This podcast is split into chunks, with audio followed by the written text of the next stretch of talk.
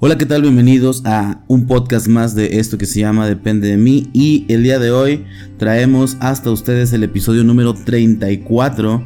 Eh, ya tenía un ratito que no grababa este podcast, de hecho los podcasts que había estado subiendo últimamente eran los audios de los, eh, de los en vivos que estaba haciendo este, en Facebook.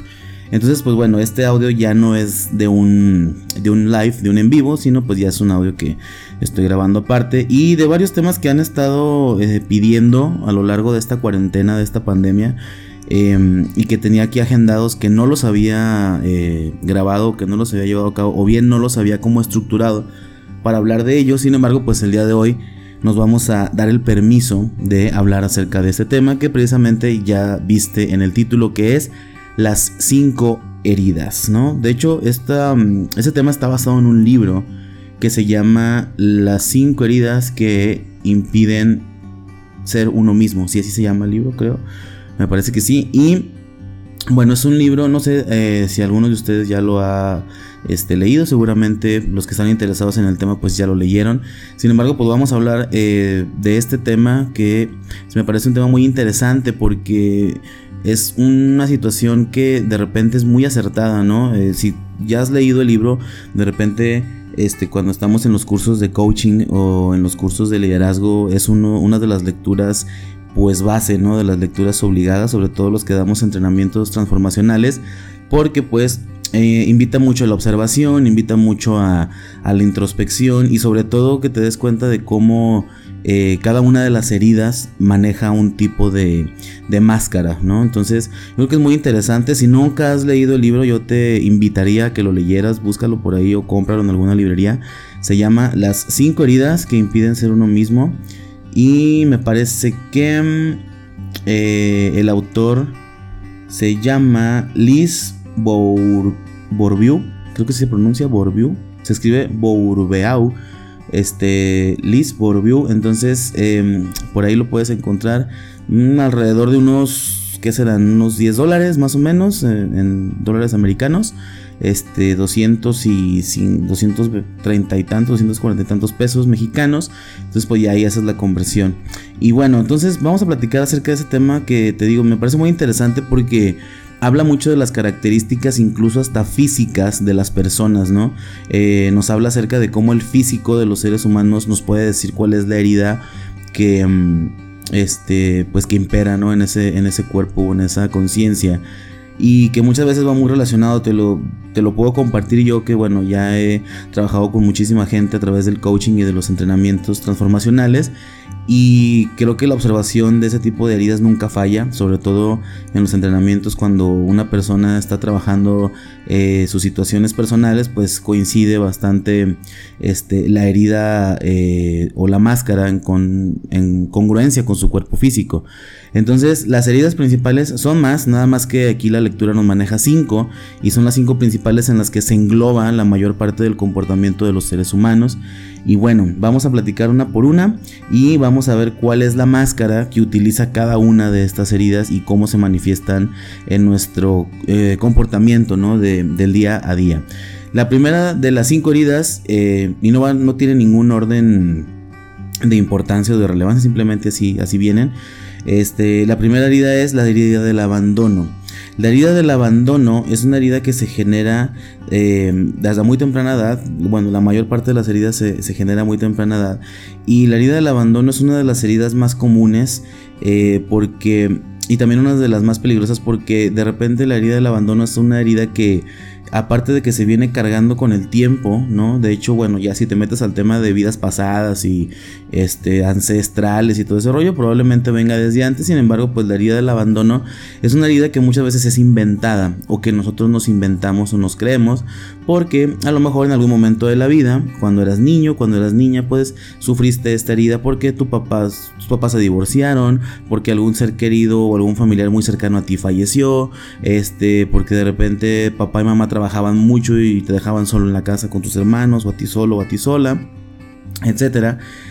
Y la máscara que mm, se genera una persona que está en herida de abandono, pues es precisamente la máscara de dependencia. ¿Qué quiere decir esto? Que bueno, ya en la vida adulta o en los posteriores años, lo que va a pasar es que esta persona con herida de abandono se va a hacer dependiente de la pareja, dependiente del trabajo, dependiente del dinero, de las emociones negativas, de los hijos, etc. Y eso es también algo muy peligroso o es algo muy, este, muy común porque entonces la dependencia, bueno, ya, hablando de dependencia es un tema muy largo, muy extenso. Sin embargo, pues la dependencia básicamente lo que genera es un apego. Y el apego o la dependencia viene del miedo a ser abandonado, a ser este, em, a, que me dejes, a que ya no quieras estar conmigo, a no ser lo suficientemente bueno para ti, etcétera. Y entonces, en el espacio de, ser dependiente de una persona, pues empezamos a perdernos a nosotros mismos porque empezamos a tener actitudes o a llevar a cabo conductas que, que aunque no nos gusten, las llevamos a cabo o las tenemos con tal de que la persona que está a nuestro lado pues no se nos vaya, no nos deje o no nos dejen de querer o nos inventamos que nos dejan de querer.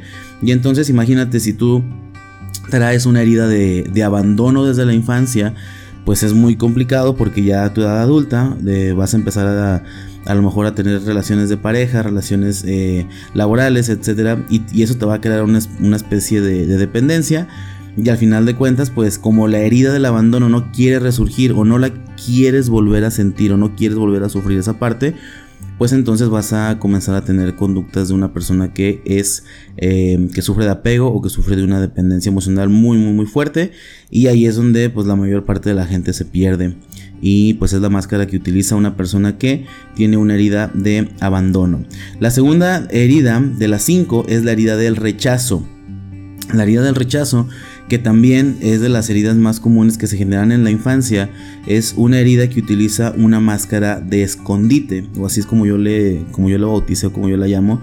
El rechazo es una persona que normalmente se aísla, una persona que está acostumbrada a estar sola, una persona que está acostumbrada a lo mejor a, no tener contacto con, la gente por un tiempo muy prolongado, ¿no? Y no es lo mismo eh, la soledad a, a estar solo me refiero a que, bueno, por ejemplo, yo manejo ese tema en los entrenamientos, que no es lo mismo estar solo a sentirte solo.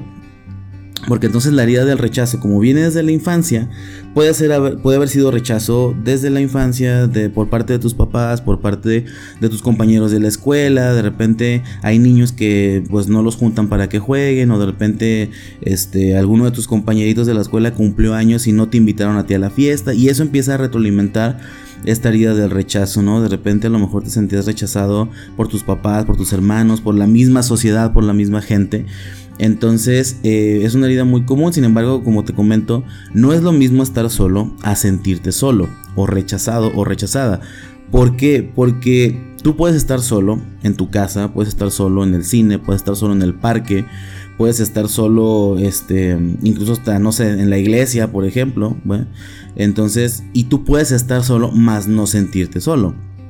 O bien, puedes estar rodeado de muchísima gente, puedes estar rodeado de tu familia, rodeado de tus amigos, de tus hijos, de tus compañeros del trabajo, de tus amigos, y aún y que estés rodeado de gente, sentirte solo. No estás solo físicamente, pero te sientes solo. Entonces hay muchísima gente que, por ejemplo, eh, dice, yo me voy a casar para no estar solo, o voy a tener hijos para no estar solo.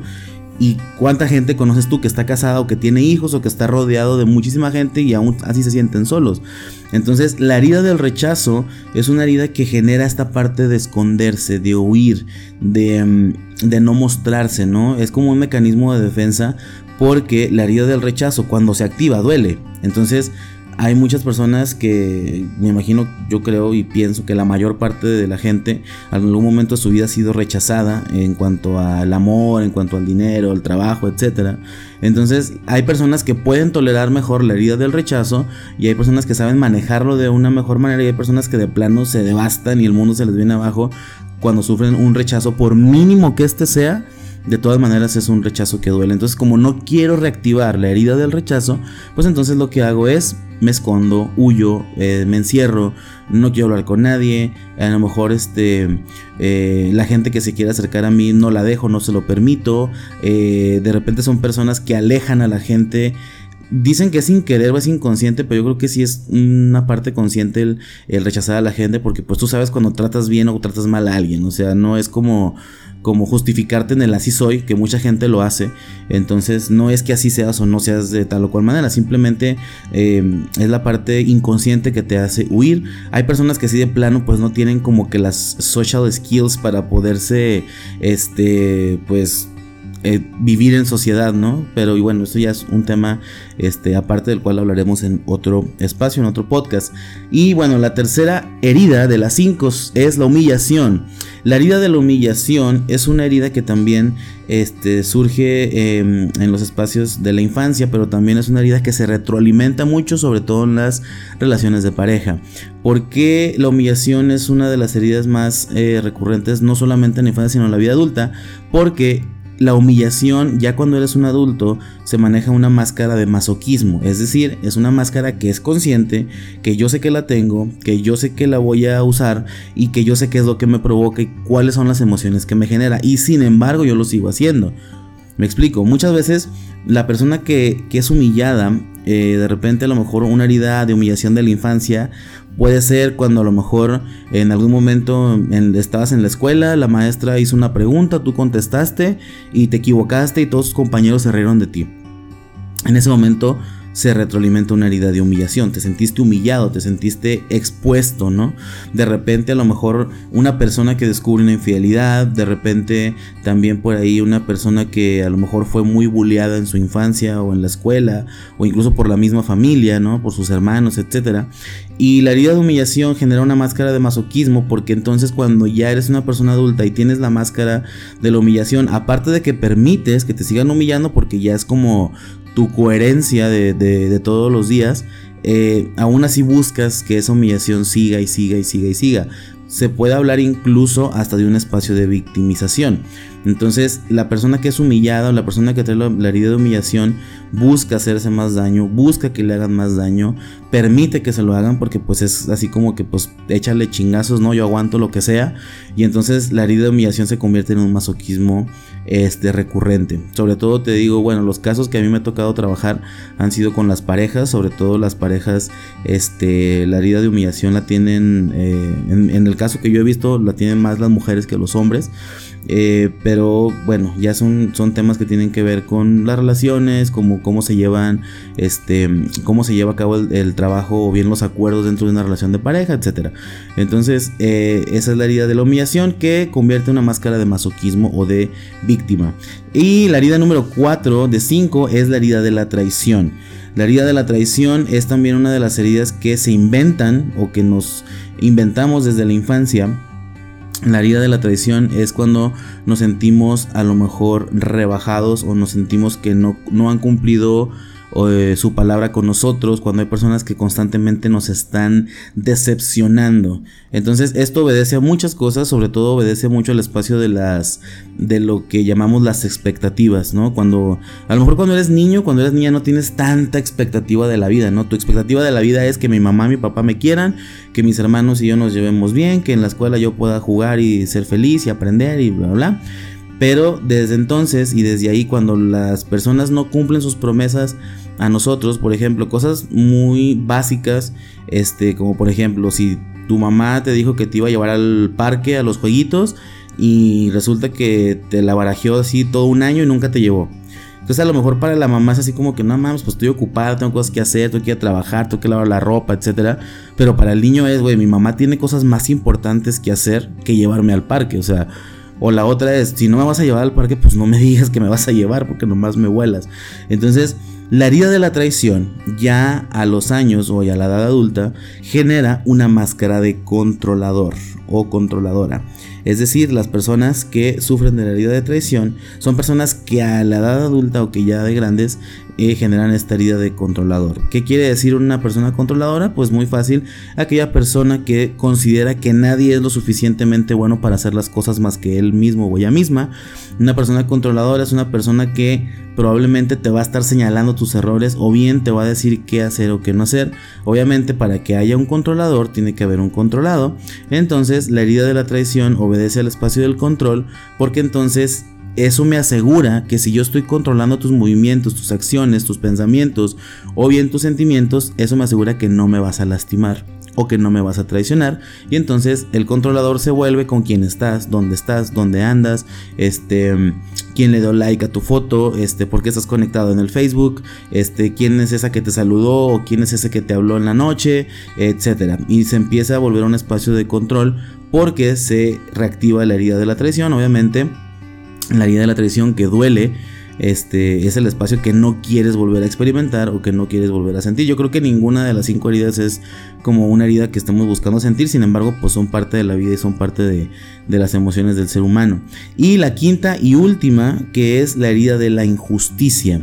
La herida de la injusticia es una herida un tanto complicada y es una herida un tanto engañosa porque dentro de la lectura o dentro del parámetro de las heridas, siento yo que la herida de la injusticia y la herida del rechazo son muy similares. No son, no son iguales, al contrario, este, pues son muy, muy, muy similares. Y la herida de la, de la injusticia genera un espacio de, de como de rigidez, como de...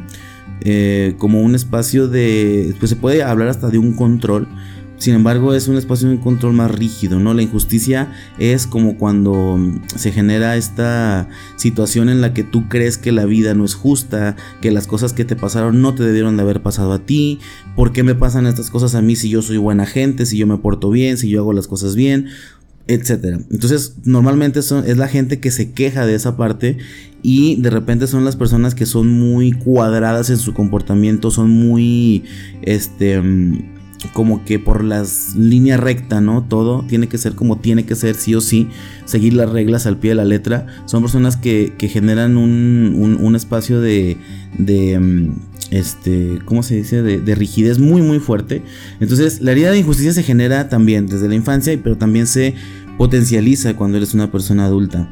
La persona que sufre la herida de injusticia piensa que lo que le pasa a los demás o lo que le pasa a él mismo o a ella misma es algo que no le debió de haber pasado, es una injusticia, no me lo merezco, porque si yo hago las cosas bien me suceden ese tipo de cosas y de repente se justifica o lo queremos justificar y decimos es que es el karma que me alcanzó o es que Dios me castiga o es que este hice algo mal en otra vida y la estoy pagando en esta vida y pues todas las justificaciones que la gente se, se, inventa para no hacerse responsable. Sin embargo, pues la herida de la injusticia obedece a este espacio de, de rigidez y de que en algún momento pues sintió que algo era injusto. Igual en las heridas de la infancia, la, la herida de la injusticia es cuando, por ejemplo, no tenías cómo defenderte o no tenías cómo defender a alguien que tú querías. A lo mejor de repente tu papá llegaba borracho y le pegaba a tu mamá y tú a los 4 o 5 años veías todo el show y pues no puedes hacer nada, ¿no? Porque pues en cuanto a fuerza y tamaño pues te estabas en desventaja.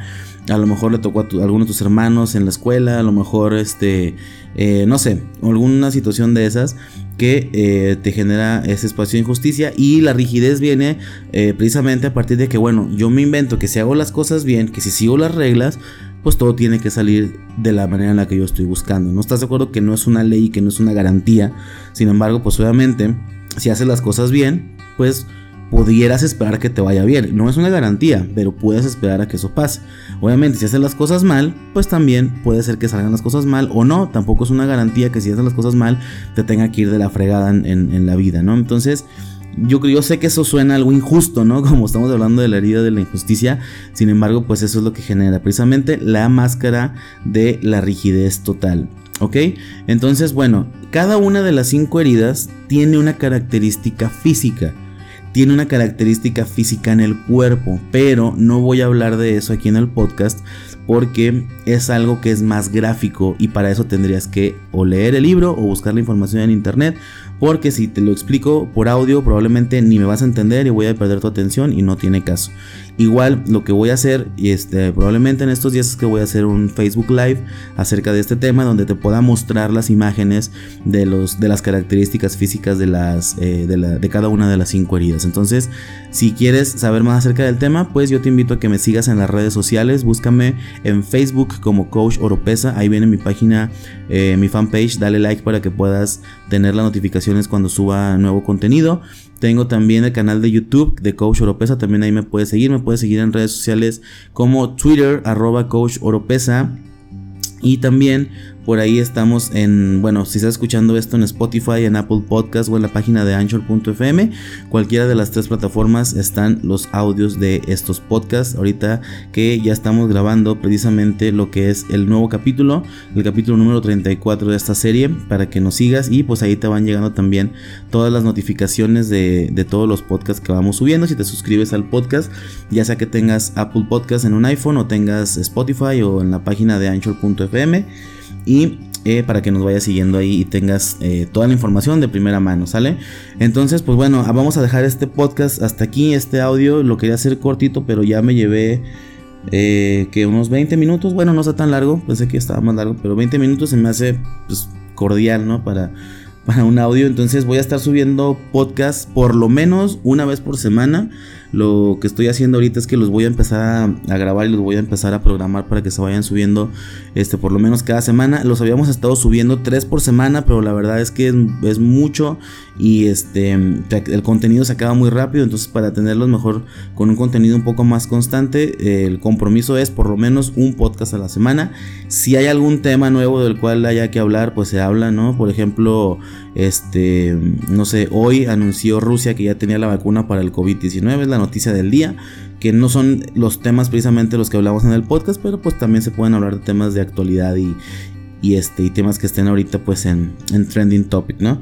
Pues bueno, muchísimas gracias a todos por el favor de su atención. Si te gustó el podcast, compártelo en tus redes sociales.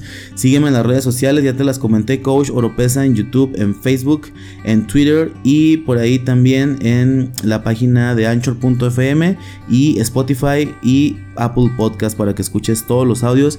Si es el primer audio que escuchas, pues bueno, te invito a que escuches los demás. También son temas muy, muy interesantes.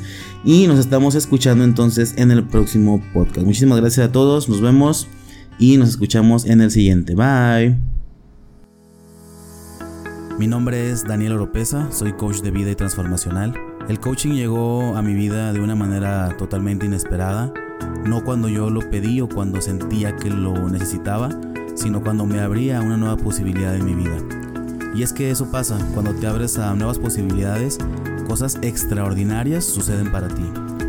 Soy licenciado en educación, maestro y doctor en pedagogía, estoy certificado como coach de vida y transformacional por The Hack International Coaches en Guadalajara, Jalisco. He dado talleres y conferencias en México, Estados Unidos y Sudamérica Actualmente tengo una empresa llamada Kairos Life Coaching, donde imparto talleres, conferencias y entrenamientos vivenciales de transformación personal. Las personas que han tomado este proceso han cambiado radicalmente su vida, recibiendo solamente resultados extraordinarios para sí mismos.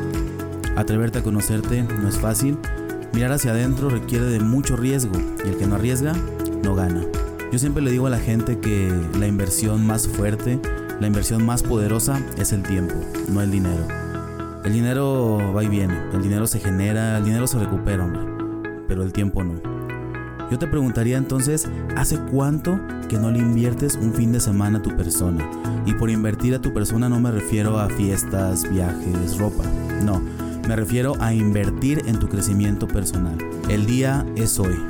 El pasado ya se fue, el futuro todavía no llega, tu momento es ahora. Si no eres tú, entonces ¿quién? Si no es ahora, entonces ¿cuándo? Vamos, arriesgate y toma acción.